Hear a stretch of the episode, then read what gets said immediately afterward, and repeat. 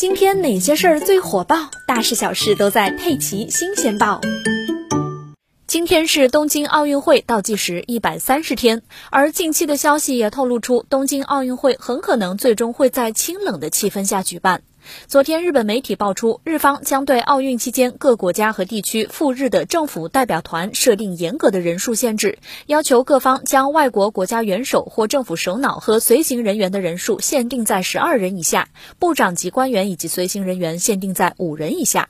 上周以来，多家日本主流媒体就陆续援引多位日本政府和东京奥组委相关人士的消息称，已经基本确定东京奥运会和残奥会将不会接纳来自海外的普通观众，而最终的决定将会在三月二十五日圣火传递活动开始之前做出。